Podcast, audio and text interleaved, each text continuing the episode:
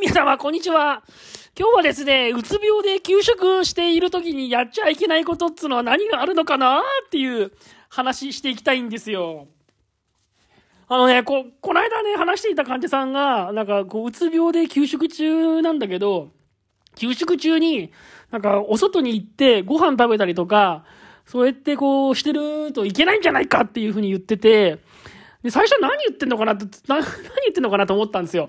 なんでだなんでダメなのかなとか思ったんですよね。なんかやっぱりこう、うつの人独特のそのなんか、なんていうのかな、こう、ネガティブ思考というか、そういうので言ってんのかなとかって思ったんですけど、なんかよく聞いてみると、そういうことじゃないらしくって、やっぱ会社の、多分職務規定みたいなやつで、うつで休職中なんだから、休職中らしく、しっかり休んでいなさいと。で、お外であんまり遊んでたりとか、旅行行ったりとか、えー、外出したりとか楽しそうにしてると、それは、その、要は、うつで休職中なんだから、病気の、病気の療養に専念しなさいっていう。まあそういう規定があって、あんまりこう、旅行行ったりとかなんとかしてると、その、厳しく罰せられるっていうか、罰せられるっていうか、なんつうんだ？懲戒免職みたいになっちゃうみたいな。だからどうやらね、そういうことを言ってたらしいんですよね。で、ああ、そっかと思ったんすよ。あ、そこそういうこともあるなと思って。あの、僕もその、今年の4月からうつ病のリワークを始めて、まあ、うつ病で休職してる人とたくさん、何人か、たくさんでもないか、まあ結構何人か会ってきまして。で、まあいろんな方いてですね、うつ病で休職中だって言っても結構元気で、なんか割とその、ちょっと一泊旅行行ったりとかするような人もいるんですよね。いるし、まあ気晴らしにちょっと遊びに行ったりする人もいるんですよ。ゴルフ行ったりする人とか。遊んだりする人もいるんだよね。で、なんか特段、まあ、気に留めてなかったってことはないんだ。ちょっと気になってたのね。だから給食中なのに遊んでんなとか思っていいのかなとか、もう思ってたけど、まあ、気晴らしも大事だって気持ちもあるし、まあ、ちょっと黙認っていうか、してたんですよね、そういう人たちね。まあ、職場がね、結構厳しくて、リワーク必須とか言ってくる場合は、やっぱり、そのリワークの報告書に最後ね、何日中何日、何日来ましたとか書かなきゃいけないので、あんま遊んでたりとかするとね、それも全部、遊んでたのは別にリワークの参加にはならないので、復職活動にはならないので、そういう場合はちょっと、あそういう、そういうリワーク必須の方には、方はね、そういうことは、ちょっと、どうですかって、どうなんですかって、避けた方がいいんじゃないですかって、遊びに行っちゃいけないんじゃないですかって言おうかなと思ってたんですけど、まあそうじゃない人もいたりとか、自分の希望でリワーク参加する人とかもいるので、まあそういうことは、まあちょっとたまにリワーク休んで遊びに行ったりとかしても、まあ、あんまり、まあ気にしなかったんですね。スルーしてた。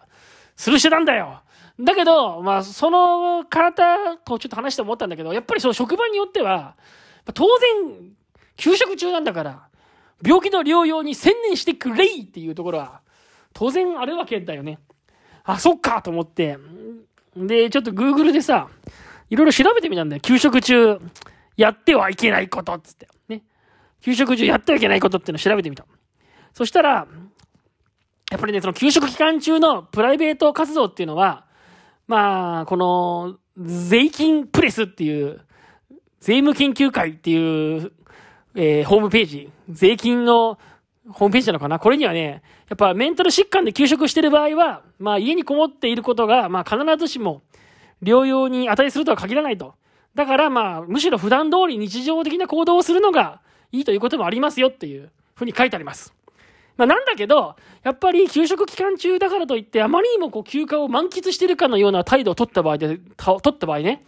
やっぱりその会社のその人事担当とか、まあ、真面目にその会社で働いてる人がですね、それを知ったらですね、まあ、ふざけんなって思いますよね。っていう、ふざけんなと思う場合もあるっていうことですよ。ふざけんなと思う場合もある。こっちは一生懸命働いてるのにあっちは休職して遊んでんのかよって。まあ、特にね、パチンコとかね、まあ、スロットとかそういうのやり始めちゃうとやっぱりね、まあ評判悪いっすよね。だからやっぱり、その、なんだろうな。まあ何しろやっぱり病気の療養に専念した方がいいっていうことなんだと思うんですよね。それでなんかこれをちょっといろいろ調べたら結構面白い事件が1個見つかったんですよ。これマガジンハウス事件っつうのがあるらしくって、あったらしくって、これ平成20年の事件なんですけど、給食期間中にですね、えー、給食期間中にオートバイで頻繁に外出したり、ゲームセンター行ったり、場外馬券場に行ったりとかですね。あとは宿泊を伴う旅行に、連日のような飲酒、連日飲酒、それから SM クラブに行っていたっていう、まあ、そういう例があって、それはいかがなものかっていう話がね、あったらしいんですよ。給食中に SM クラブですよ。どうですか？いいと思いますか？いやー、給食中に、どうなのかな ?SM クラブ、SM クラブ行くんだって。給食中に SM クラブ行って、女王様に、無知で、無知で叩かれたりするのかな？どうなんだろうまあね、ちょっとね、そういう体調が悪いのに SM クラブに行ってたっていう、まあちょっと例があって、それはいかがなものかっていうことがですね、この、マガジンハウス事件では問われたらしいんです。心のリハビリ現場から。この番組は40歳のおじさんの作業療法士が精神で働く、精神科で うまく言えねえや。精神科で働く自分の仕事について語っていく番組です。それでね、そのさっきのマガジンハウス事件なんですけど、マガジンハウス事件。その結局 SM クラブに行ったのはどうかってことなんですけど、SM クラブに行くのは OK ってことらしいんですよ。やったやった給食中に SM クラブに行ってもいいらしいよどうしよう なんかね、結局、まあ SM クラブ、体調が悪いと言っても、もうプライベートな行動とか、本人の性癖とかが言うことに関してはですね、本人の価値観の問題だから、まあ犯罪でもない限りですね、もう裁判所がいいとか悪いとかいうことじゃないらしいんですよ。まあ医学的な見地から普段通りの生活を送ることが療養に値するってことなんであればですね、普段通り普段通り SM クラブに行ってる人はですよ、普段通り SM クラブに行ってる人はもう普段通りやることがいいってことだから SM クラブに行っても OK なんだって。ところがね、このマガジンハウス事件は、まあ、争点はそこというよりは、もう一個重要なことがあって、この人はなんかですね、その、SM クラブにも行ってるんだけど、だからね、ブログに、ブログにですね、ブログになんかね、あの、日夜ですね、その会社のこととかをですね、こう、文句、会社の文句を書き続けてたらしいですよ。会社の文句を。で、えー、医者からですね、会社に関与する行動はやめた方がいいぞと。病状を悪くするからっていうふうに言われてたのにもかかわらず、日夜ブログを書いていたと。で、それはですね、療養に支障を生じるものだったっていうことでですね、それに関してはですね、療養専任義務に違反するんだっていう。なんかね、そういうことになったらしくて、それはダメだってことになったらしいですよね、これはですね。で、まあ、この例はね、確かね、うん、この人が結局、まあ、SM クラブというよりは、SM クラブが問題だというよりは、なんだろう、えー、その、会社の給食中に、そのブログに会社の悪口をいっぱい書いたりとかですね、えー、会社に赴いて抗議活動とか組合活動とかをして結構その、会社に対適用、敵対するような行動をとってたら、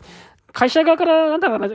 解雇だったかなんかされたんですよね。で、それを不当じゃないかっていうふうに裁判で訴えたら、まあ逆に、まあ、いやいや、不当じゃなくて、それはもう、重要、だ、だ、重要ですよって、それ、その通りですよっていう、解雇はまあいいんじゃないですかっていう、含む、えー、療養義務違反に当たるので、ね、そんな会社のことを忘れろって言ってんのに、会社のことをブログに書いて、えー、しかも名誉も毀損したということで、えー、それは、それはダメだっていうことになったらしくって、SM クラブは OK だけど、会社の悪口はダメだよっていう、そういう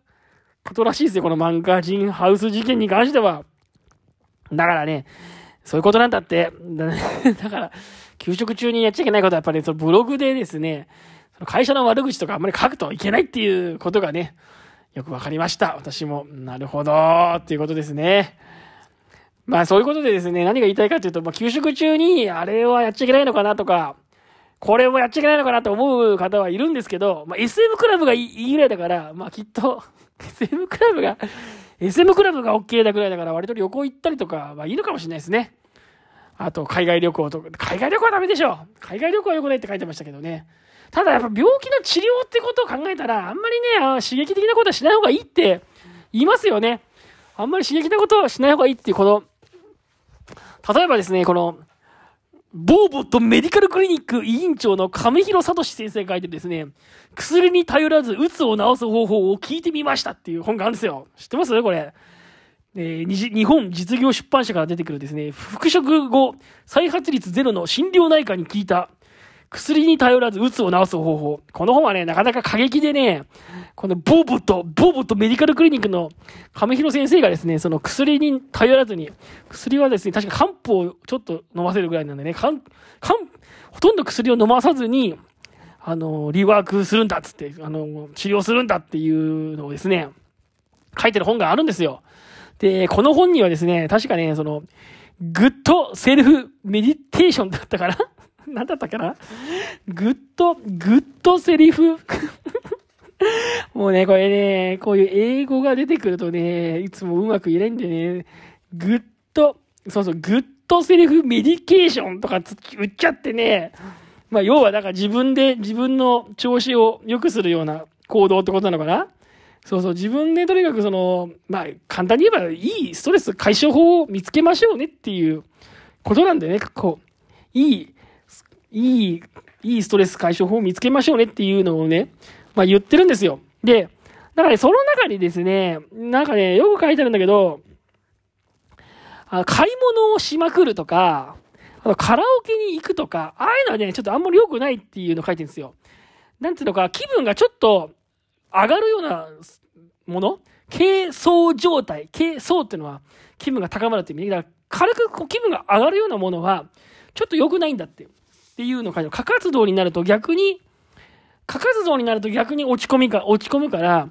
うん、もうちょっとね、そう、なんでかな、心がフラットに、えー、楽しい活動するといいっていうの。好きなコミックを読む。上司のほくろを数える。実家の猫の写真を眺める。取りだめた映画を見る。呼吸を意識する。遠くの景色を眺める。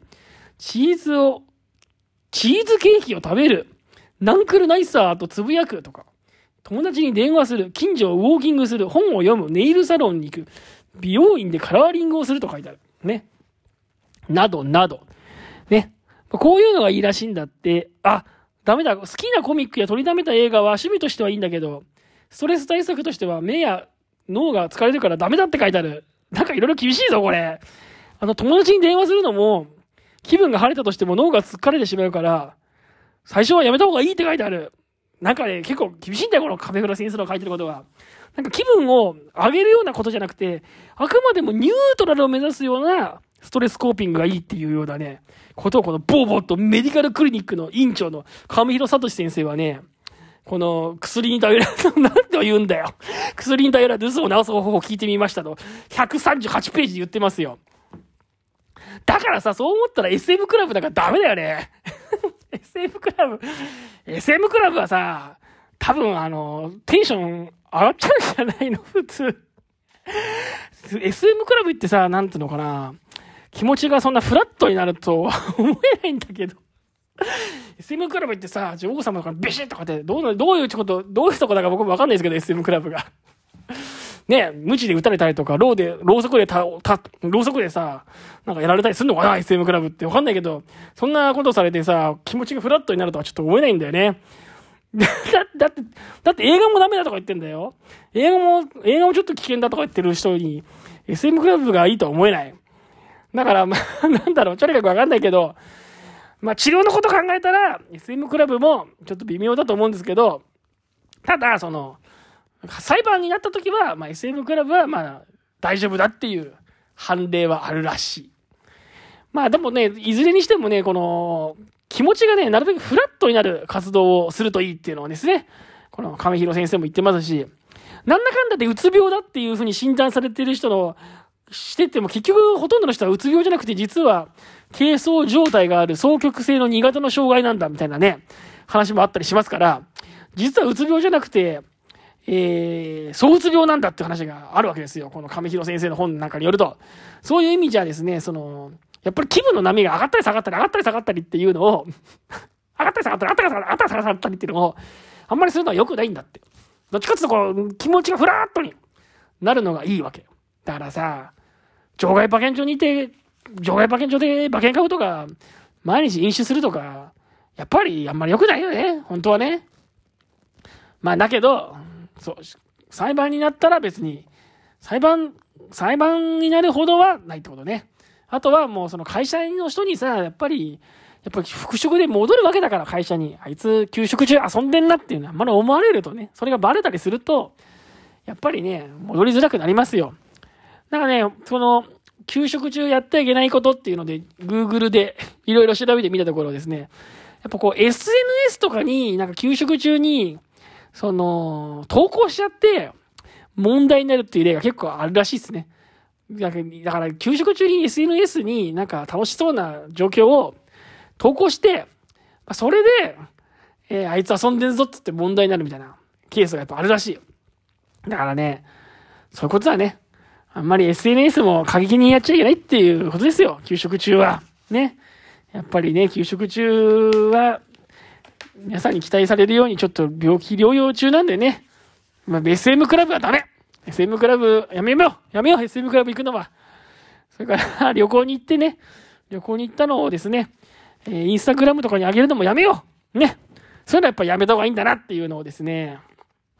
今日はちょっと思いました。はい、というわけでね、今日の放送はこの辺に終わりにしようかと思いました。終わりにしますよ、もうこの辺で。